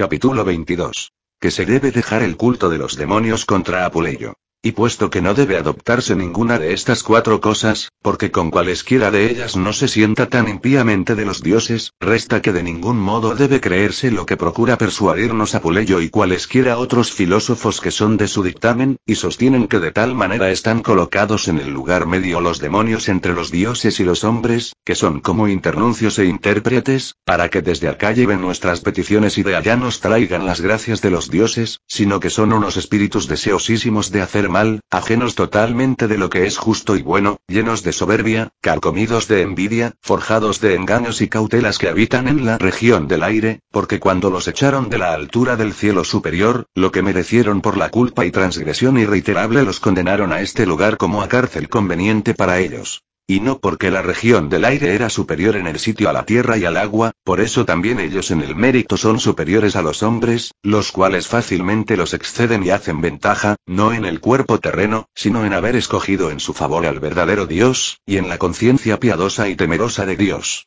Y aunque es verdad que ellos se apoderaron de muchos que son indignos de la participación de la verdadera religión como de cautivos y súbditos suyos, persuadiendo a la mayor parte de estos que son dioses, embelecándolos con señales maravillosas y engañosas de obras y adivinaciones. Sin embargo, a otros que miraron y consideraron con más atención sus vicios, no pudieron persuadirles que eran dioses, y así fingieron que eran entre los dioses y los hombres los internuncios, y los que alcanzaban de ellos los beneficios. Mas ni aun esta honra quisieron se les diese los que tampoco creían que eran dioses, porque advertían que eran malos. Porque estos eran de opinión que todos los dioses eran buenos. Y, con todo, no se atrevían a decir que del todo eran indignos del honor que se debe a Dios, principalmente por no ofender al pueblo el cual veían que con tantos sacrificios y templos los honraba y servía por una envejecida superstición. Capítulo 23. Lo que sintió Hermes Trimegisto de la idolatría, y de dónde pudo saber que se habían de suprimir las supersticiones de Egipto. De modo diverso sintió y escribió de ellos Hermes, egipcio, a quien llaman Trimegisto. Pues Apuleyo, aun cuando conceda que no son dioses, pero diciendo que son medianeros entre los dioses y los hombres, de modo que son necesarios a los hombres para el trato con los mismos dioses, no diferencia su culto de la religión de los dioses superiores. Mas el egipcio dice que hay unos dioses que los hizo el sumo dios, y otros que los hicieron los hombres. El que oye esto como yo lo he puesto, entiende que habla de los simulacros que son obras de las manos de los hombres. Con todo, dice que las imágenes visibles y palpables son como cuerpos de los dioses, y que hay en estos ciertos espíritus atraídos allí que tienen algún poder, ya sea para hacer mal, ya para cumplir algunos votos y deseos de los que los honran y reverencian con culto divino. El enlazar, pues, y juntar estos espíritus invisibles por cierta parte con los visibles de materia corpórea, de manera que los simulacros dedicados y sujetos a aquellos espíritus sean como unos cuerpos animados, esto dicen que es hacer dioses, y que en los hombres hay esta grande y admirable potestad de formar dioses. Extractaré las palabras de este egipcio como se hallan traducidas en nuestro idioma. Y porque, dice él, nos notifican que hablemos de la cognación y comunicación de los hombres y de los dioses, mira, oh Asclepio. La potestad y vigor del hombre. Así como el Señor y Padre, o, lo que es lo mismo, Dios, es hacedor y autor de los dioses celestiales, así el hombre es el fabricador de los dioses que están en los templos contentos de la proximidad del hombre y poco después añade. La humanidad de tal modo persevera en aquella imitación de la divinidad, acordándose siempre de su naturaleza humana y de su origen, que así como el Padre y Señor, porque fuesen semejantes a Él, hizo a los dioses eternos, así el hombre hizo y figuró a sus dioses semejantes a Él a la similitud de su rostro aquí, habiéndole Asclepio, con quien principalmente conferenciaba, respondido y dicho. ¿Habláis, oh Trimegisto? ¿De las estatuas? Entonces dice. Oh Asclepio. ¿Ves estatuas, como tú mismo desconfías, estatuas animadas llenas de sentido y espíritu, y que ejecutan tales y tan grandes maravillas? Estatuas que saben lo futuro, adivinan y dicen en diferentes cosas lo que acaso ignora cualquier adivino. Que causan las enfermedades en los hombres, y las curan y los convierten en tristes y alegres conforme lo merecieron. Ignoras, por ventura, oh Asclepio que Egipto es un retrato e imagen del cielo, o, lo que es más cierto, es una traslación portentosa donde se establecen y descienden todas las cosas que se gobiernan y practican en el cielo. Y si ha de decir la verdad, añade, esta nuestra tierra es un templo vivo de todo el mundo. Y pues es conveniente que el prudente lo prevea y sepa todo, no es razón que vosotros ignoréis lo que voy a decir. Vendrá tiempo en que se advertirá que los egipcios inútilmente guardaron tan piadosa y devotamente la religión a los dioses, y que, cesando toda su santa veneración, los dejará frustrados y burlados después Hermes, con muchos raciocinios, prosigue este asunto, donde parece que profetiza o adivina aquella feliz época en que la religión cristiana, cuanto es más verdadera y santa, con tanta más eficacia y libertad destruye y echa por tierra todas las engañosas ficciones. Para que la gracia del verdadero Salvador libre al hombre del cautiverio de los dioses, que por sí estableció el hombre, y los someta a aquel Dios que hizo al hombre. Pero cuando habla, no vaticina estas maravillas, habla como si fuera amigo de estos mismos engaños. Ni expresa claramente el nombre cristiano, pero lamenta que se destierren de Egipto las observancias que le hacen semejante al cielo y anuncia con lacrimoso estilo los sucesos venideros. Pues era de los que dice el apóstol que conociendo a Dios no le dieron la gloria de Dios, ni se le mostraron agradecidos, sino que dieron en vano con sus imaginaciones y discursos, y quedó su necio corazón rodeado y sumergido en las tinieblas de su presunción y arrogancia, porque en lo mismo en que se gloriaban de sabios y literatos, en esto mismo quedaron necios e ignorantes, andando tan ciegos que profanaron la majestad de Dios inmortal mudándola en la imagen o estatua de hombre mortal. Y lo demás que sería largo referir alegando Hermes tan sólidos fundamentos sobre el único y solo Dios verdadero, criador del mundo, conformes a lo que prescribe la verdad, no sé de qué modo se deja llevar de las oscuras tinieblas de su corazón a cosas como estas. Que quiere estén sujetos los hombres a los dioses, que confiesa son obras de los mismos hombres, y siente haya de venir tiempo en que esto desaparezca. Como si pudiese haber cosa más desdichada que el hombre, a quien dominan los figmentos y estatuas que ha fabricado por sus manos siendo más fácil que, adorando a los dioses que formó con sus propias manos, deje de ser hombre, que no porque él los adore sean dioses lo que hizo el mismo hombre, porque más presto sucede. Que el hombre colocado en honrosa condición, y en un estado superior semejante a la imagen de Dios, no conociendo, antes olvidado de su condición y nobleza, se iguale en su miseria a las bestias que llegue a anteponerse una obra de las manos del hombre a la obra de Dios, hecha por Dios a su semejanza, esto es, al mismo hombre. Por eso el hombre pierde algún tanto de ser que tiene de aquel que le crió, cuando se sujeta y toma por superior a lo que formó con sus mismas manos. De que estas falsedades, maldades y sacrilegios desapareciesen se dolía el egipcio Hermes, porque sabía que había de llegar tiempo en que así sucediese, pero lo sentía tan sin pudor, cuanto lo sabía sin fundamento sólido. Pues el Espíritu Santo no se lo había revelado como a los santos profetas, que, conociendo y previendo estos admirables sucesos, decían con alegría de su corazón. Si hiciere y fabricaré el hombre dioses para sí, presto llegará el desengaño de esta vana ilusión, y experimentará que no son dioses. Y en otro lugar. Vendrá tiempo, dice el Señor, en que exterminaré del mundo los ídolos y simulacros, y no habrá más memoria de ellos, pero sobre este punto vaticinó en términos más claros e incontrastables contra Egipto el santo profeta Isaías por estas palabras. Se desharán y desaparecerán cuando viniere el Señor los ídolos que hicieron para, sí los egipcios, y el corazón de estos se deshará y aniquilará entre sí. Con lo demás que continúa en orden a la misma profecía. De estos fueron también los que, teniendo una ciencia positiva e infalible de lo venidero, se alegraban y lisonjeaban de que hubiese venido el Mesías prometido, como Simeón y Ana, que al punto que nació Jesús le conocieron. Como Isabel, que con espíritu profético le reconoció existente en el vientre de su madre, y como Pedro cuando, revelándoselo el Eterno Padre, dijo, Tú eres Cristo, Hijo de Dios vivo. Mas a este sabio egipcio le inspiraron su futura destrucción los mismos espíritus, que teniendo presente en carne humaba al Dios Todopoderoso, amilanados y llenos de temor y espanto, le dijeron, ¿A qué viniste antes de tiempo a perdernos? O porque para ellos repentinamente acaeció lo que creían debía tardar más tiempo en verificarse, o porque llamaban su destrucción y perdición al mismo acontecimiento en que fueron descubiertos, pues siendo conocidos los habían de desamparar y despreciar los hombres, lo cual era antes de tiempo, esto es, antes de la época en que se debe suceder el juicio universal, en el cual serán castigados con eterna condenación, juntamente con todos los hombres que se hallaren asociados a su compañía, como lo insinúa expresamente la verdadera religión, que ni engaña ni puede ser engañada. Y no como este sabio que, dejándose llevar por una parte y por otra del viento de cualquiera doctrina, mezclando y confundiendo lo falso con lo verdadero, se duele como si hubiera de extinguirse la religión, que confiesa después llanamente ser un error. Capítulo Exxif. Como Hermes claramente confesó el error de sus padres y, con todo, le pesó que hubiese de desaparecer. Después de algún intervalo vuelve a discurrir sobre el mismo punto y hablar de los dioses hechura del hombre, diciendo de este modo. Pero ya de estos tales basta lo referido. Volvamos al hombre y a la razón, por la cual, concedida por singular beneficio de Dios, se denominó el hombre animal racional admirables se nos presentan las cualidades del hombre que hemos relacionado por extenso, pero en verdad excede toda admiración que fuera posible al hombre investigar y descubrir la naturaleza divina, y ser autor, criador y único artífice de ella. Pues como nuestros mayores anduvieron muy errados e incrédulos acerca de los dioses, sin atender a su culto y religión, hallaron traza e invención para formar dioses.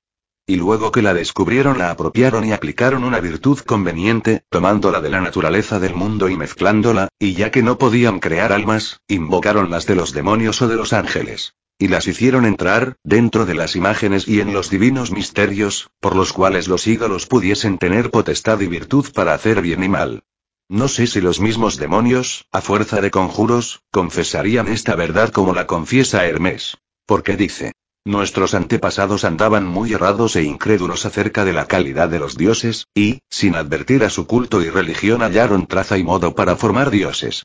Porque no dijo que andaban un tanto equivocados para descubrir el arte de hacer dioses, ni contentóse con decir errados, sino que añadió y dijo muy errados. Este grande error e incredulidad de los que no le advertían ni se aplicaban al culto y religión de Dios inventó un raro medio de hacer dioses. Un error tan craso, una incredulidad tan dura, y la aversión o contradicción del ánimo humano al culto y religión de Dios, encontró, sin embargo, modo de que el hombre fabricase con artificio dioses. Duele ata inepcia un hombre tan sabio como Hermes, sintiendo haya de venir tiempos en que se abrogue la religión divina. Adviertan, pues, cómo por virtud divina confiesa, aunque implícitamente, la alucinación y error de sus antepasados, y por una fuerza diabólica se siente penetrado de dolor por el futuro castigo de los demonios. Porque si sus mayores, procediendo con notable equivocación sobre la condición de los dioses, y estando dominados de incredulidad y aversión al culto de la religión divina, hallaron un espacioso artificio para crear dioses, qué maravilla, que todo lo que hizo esta arte abominable, contraria a la religión divina, lo quite la religión divina. Pues la verdad es la que enmienda y modera el error, y la fe la que convence a la incredulidad, y la conversación la que corrige a la aversión, porque si, omitiendo las causas, dijera que sus predecesores habían encontrado traza y modo para hacer dioses, sin duda nos tocaba a nosotros, si éramos cuerdos y religiosos, el averiguar cómo de ninguna manera pudieran llegar ellos a conseguir este arte con que el hombre crea dioses, si no fueran equivocados en la verdad, si creyeran cosas dignas de Dios, si advirtieran y aplicaran el ánimo al culto y religión divina. Podríamos decir nosotros que las causas de este arte vano eran el error inmoderado de los hombres, la incredulidad y la aversión que el ánimo alucinado e infidente tenía a la religión divina, como la desenvoltura de los que se defienden contra la verdad merecían que dijésemos.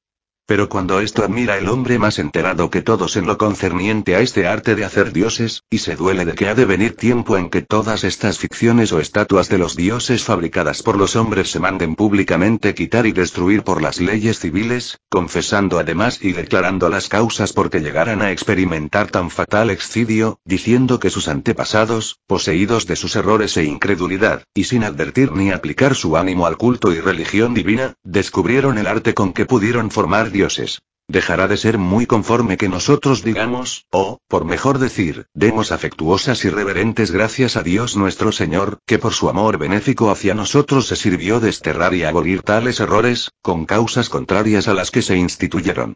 Porque lo mismo que estableció el error y humano desvarío, lo abrogó la invención de la verdad. Lo que introdujo la incredulidad lo quitó la fe, lo que instituyó la aversión que tuvieron al culto divino y a la religión, lo destruyó la conversión sincera a un Dios santo y verdadero. Y no solo quitó y desterró de Egipto, del cual solamente se duele este sabio, el espíritu de los demonios, sino de toda la tierra, donde se canta con indecible júbilo al Señor un nuevo cántico, como lo expresaron las letras verdaderamente sagradas y verdaderamente proféticas, donde dice la Escritura. Cantad al Señor un nuevo cántico, cantad y glorificad al Señor toda la tierra, pues el título del salmo es. Cuando se edificaba la casa después de la cautividad, pues construyéndose va el Señor por casa la ciudad de Dios, que es la santa iglesia en toda la tierra, después del penoso cautiverio de que los demonios tenían esclavizados a los hombres, y de estos hombres creyentes, como de unas piedras vivas y sólidas, se edificaba la casa. Pues no, porque el hombre formase dioses a su albedrío, dejaban de poseer al que los hacía. Porque adorándolos se hacía su partidario y compañía, no ya de los insensatos y dolorosos, sino de los astutos demonios. Pues ¿qué son los ídolos, sino lo que insinúa la Sagrada Escritura? Que tienen ojos y no ven, y todo lo demás que a este tenor pudo decirse de una masa, aunque artificiosamente labrada, sin embargo, sin vida ni sentido. Con todo, los espíritus inmundos, encerrados por aquella arte nefaría en los mismos simulacros, reduciendo a su compañía las almas de sus adoradores, las veían miserablemente cautivas, por lo que dice el apóstol. Sabemos bien que el ídolo es nadie, y lo que sacrifican los gentiles, a los demonios lo sacrifican y no a Dios. No quiero que os hagáis partícipes y compañeros de los demonios, así que después de este cautiverio, en que los malignos demonios tenían esclavizados a los hombres, se va edificando la casa de Dios en toda la tierra, de donde tomó su título aquel salmo que dice, Cantad al Señor un cántico nuevo. Cantad al Señor toda la tierra. Cantad al Señor y bendecid su nombre. Anunciad cada día su salud. Anunciad y evangelizad a las gentes su gloria, y todos los pueblos sus maravillas, porque es grande el Señor y digno de alabanza sobremanera, y más terrible que todos los dioses. Porque todos los dioses de los gentiles son demonios, pero el Señor hizo los cielos el que se dolía de que había de venir tiempo en que se desterrase del mundo el culto y religión de los ídolos y el dominio que tenían los demonios sobre los que le adoraban, instigado del espíritu maligno, quería que durase siempre esta cautividad, la cual concluida, canta el salmista rey que se va edificando la casa en toda la tierra. Profetizaba Hermes aquello doliéndose, y vaticinaba esto el profeta alegrándose. Y porque es el espíritu vencedor el que cantaba estas divinas alabanzas por medio de los profetas santos, también Hermes, lo que no quería y sentía que se abrogase, por un modo y traza admirable fue obligado a confesar que lo habían establecido no los prudentes, fieles y religiosos, sino los que andaban errados, los que eran incrédulos y opuestos al culto de la religión divina. Este sabio escritor, aunque los llame dioses, con todo, cuando confiesa que los formaron tales hombres cuales, sin duda, no debemos ser nosotros, aun contra su voluntad, manifiesta que no deben ser adorados por los que no son semejantes a los que los hicieron, esto es, a los sabios, fieles y religiosos, demostrando al mismo tiempo que los mismos hombres que los hicieron se impusieron así el subsidio de tener por dioses a los que no lo eran. Porque es infalible aquella divina expresión del profeta. Si hiciere y fabricare el hombre dioses, ellos no son dioses así que a tales dioses, habiéndolos llamado Hermes dioses de tales, fabricados artificiosamente por tales, esto es, demonios, no sé por qué arte encerrados y detenidos en los ídolos con los lazos de sus apetitos o antojos, habiendo, digo, llamado dioses a los que hablan creado los hombres, con todo, no les concedió lo que el platónico Apuleyo, de quien hemos ya hablado demostrando cuán absurda y contradictoria era su opinión, que sean intérpretes e intercesores entre los dioses que hizo Dios y los hombres que crió el mismo Dios, llevando desde la tierra los votos y peticiones, y volviendo del cielo con, los despachos y gracias. Porque es un grande desatino creer que los dioses que crearon los hombres puedan más con los dioses que hizo Dios que los mismos hombres que hizo el mismo Dios. Pues el demonio, luego que el hombre le encierra con arte sacrílego en el simulacro, vino a ser Dios aunque peculiar para tal hombre, no para todos los hombres. ¿Cuál, pues, será este Dios a quien no formara el hombre sino errando y siendo incrédulo, y habiendo vuelto las espaldas al Dios verdadero? Y si los demonios que se adoran en los templos, encerrados no sé por qué arte en las imágenes, esto es, en los simulacros y estatuas visibles por industria de los hombres, que con este artificio los hicieron dioses, caminando errados y vueltas las espaldas al culto y religión divina, no son internuncios ni intérpretes entre los hombres y los dioses, y por sus perversas y torpes costumbres, aun los mismos hombres, aunque infieles y ajenos del culto y religión divina, son sin duda mejores que aquellos a quienes con sus artificios hicieron dioses. Resta, pues, que la autoridad que usurpan puedan ejercerla como demonios, ya sea cuando, pareciendo que nos hacen bien nos hacen mal, porque entonces nos engañan mejor, ya cuando a las claras nos dañan. Y con todo, cualquiera operación de estas no pueden efectuaría por sí mismos, sino cuando y en cuanto se les permite por la alta y secreta providencia de Dios, y no porque puedan mucho sobre los hombres por su amistad de los dioses, como intermedios entre los hombres y ellos porque de ningún modo pueden tener amistad con los dioses buenos, que nosotros llamamos ángeles santos y criaturas racionales, que habitan en las santas moradas del cielo, ya sean tronos, o dominaciones, a principados, o potestades, de quienes distan tanto cuanto los vicios de las virtudes y la malicia de la bondad. Capítulo XXV. De la comunicación que puede haber entre los santos ángeles y los hombres. De ningún modo por mediación e intercesión de los demonios debemos aspirar a la amistad o beneficencia de los dioses, o, por mejor decir, de los ángeles buenos, sino por la semejanza de la buena voluntad con que estamos unidos con ellos, vivimos con ellos y adoramos con ellos al mismo Dios que ellos adoran, aunque no los podamos ver con los ojos carnales. Pero en cuanto somos miserables por la desemejanza de la voluntad y por la fragilidad de nuestra flaqueza, en tanto nos alejamos de ellos por el mérito de la vida, no por la distancia del cuerpo. Pues, no porque dada la condición de la carne vivamos en la tierra, por eso dejamos de juntarnos y unirnos con ellos, si no gustamos de las cosas terrenas por la inmundicia del corazón. Pero cuando, recuperada la salud, somos como ellos son, entonces, y en la fe, nos acercamos y unimos con ellos y creemos también y esperamos por su intercesión la bienaventuranza de aquel que los hizo a ellos felices. Capítulo XXV. Que toda la religión de los paganos se empleó y resumió en adorar hombres muertos. Y verdaderamente es digno de advertir cómo este egipcio sintiendo el tiempo que habla de sobrevenir, en el cual había de desterrarse de Egipto lo mismo que confiesa fue establecido por los que andaban muy errados y eran incrédulos y contrarios al culto de la religión divina, entre otras cosas, dice. Entonces esta tierra, que es un venerable asiento de los telubros y templos, estará sumamente llena de sepulcros y difuntos como si de no desaparecer esta vana superstición, no hubieran de morir los hombres, o se hubieran de sepultar los muertos en otra parte que en la tierra, pues seguramente que cuanto más fuese corriendo el tiempo y los días, tanto mayor había de ser el número de los sepulcros por el número mayor de los muertos.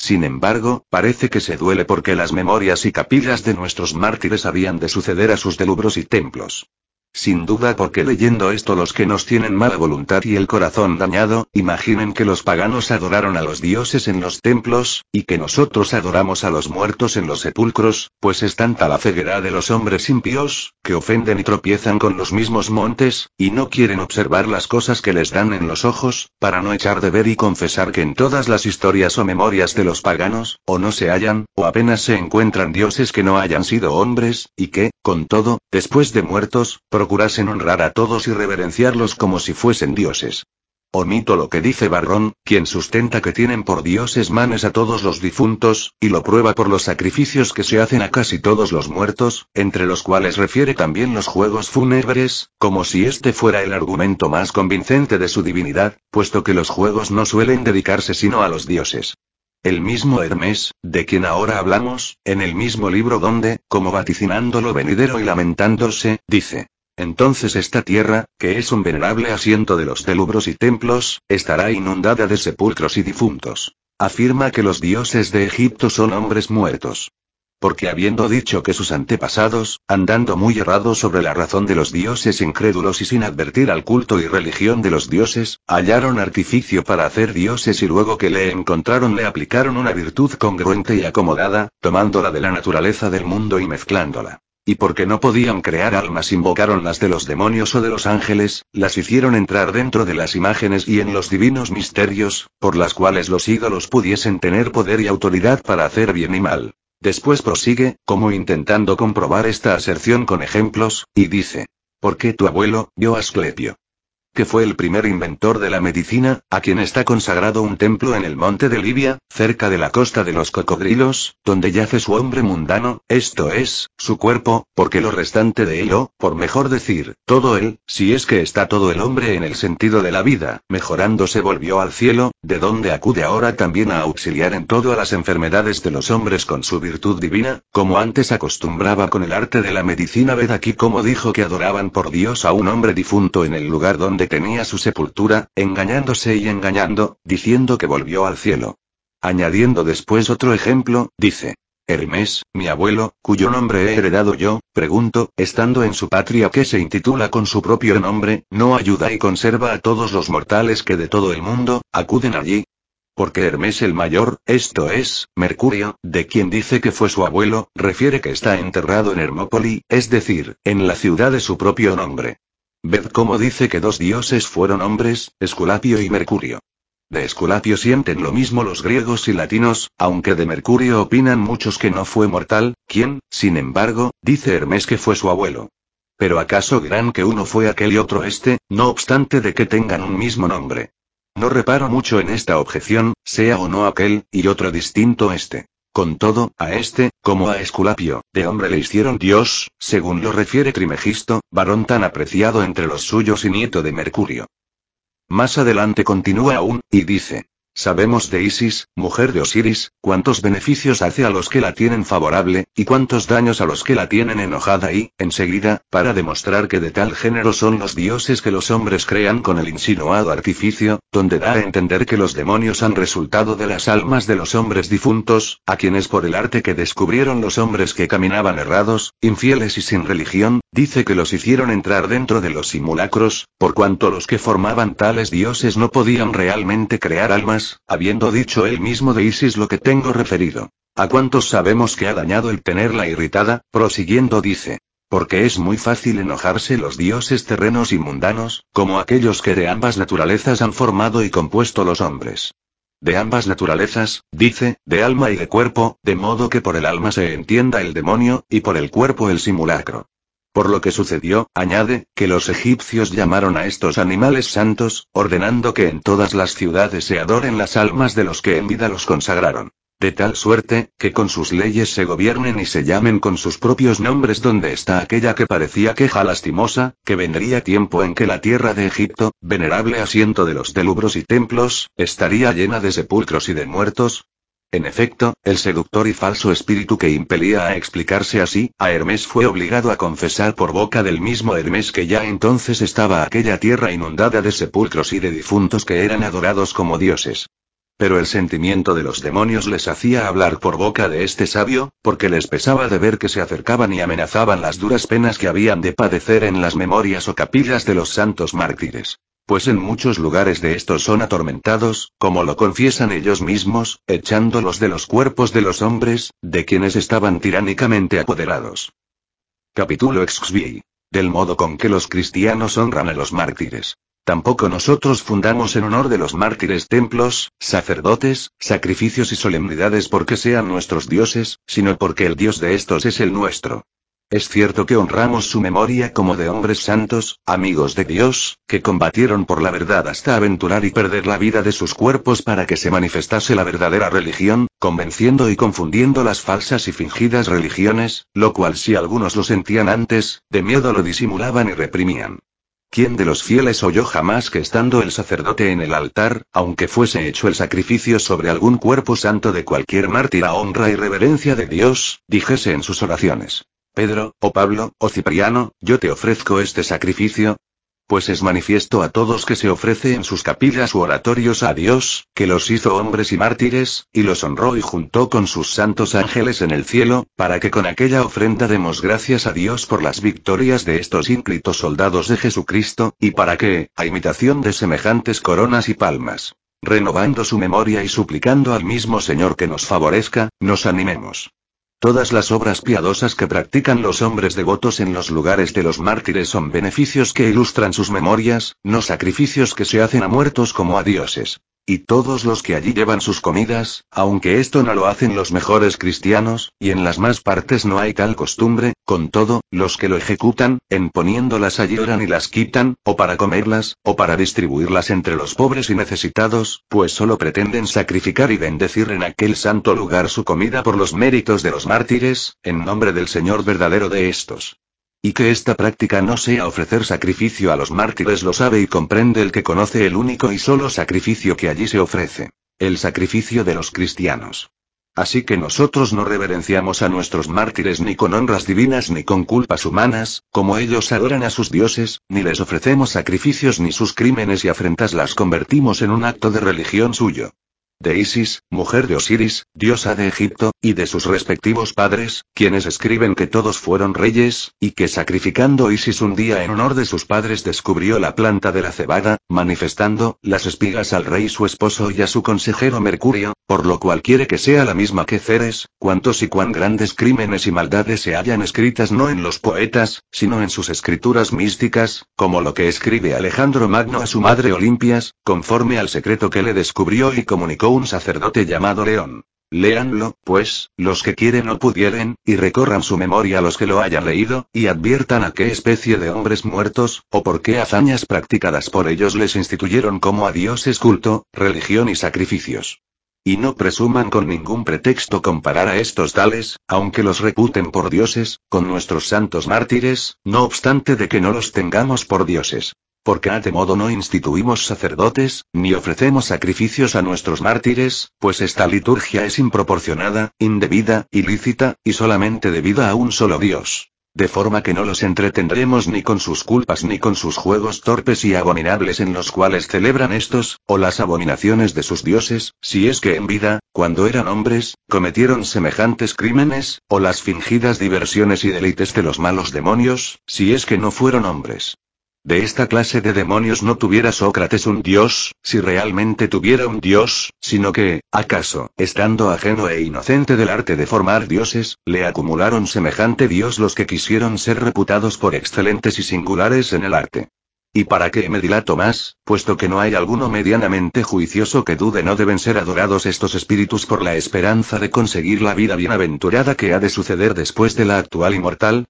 pero seguramente dirán que, aunque es cierto que todos los dioses son buenos, sin embargo, los demonios, unos son buenos y otros malos, y les parecerá que deben adorarse aquellos por quienes hemos de alcanzar la vida feliz y eterna, quienes creen que son buenos. Y en cuanto sea cierta o falsa esta opinión, lo demostraremos en el siguiente libro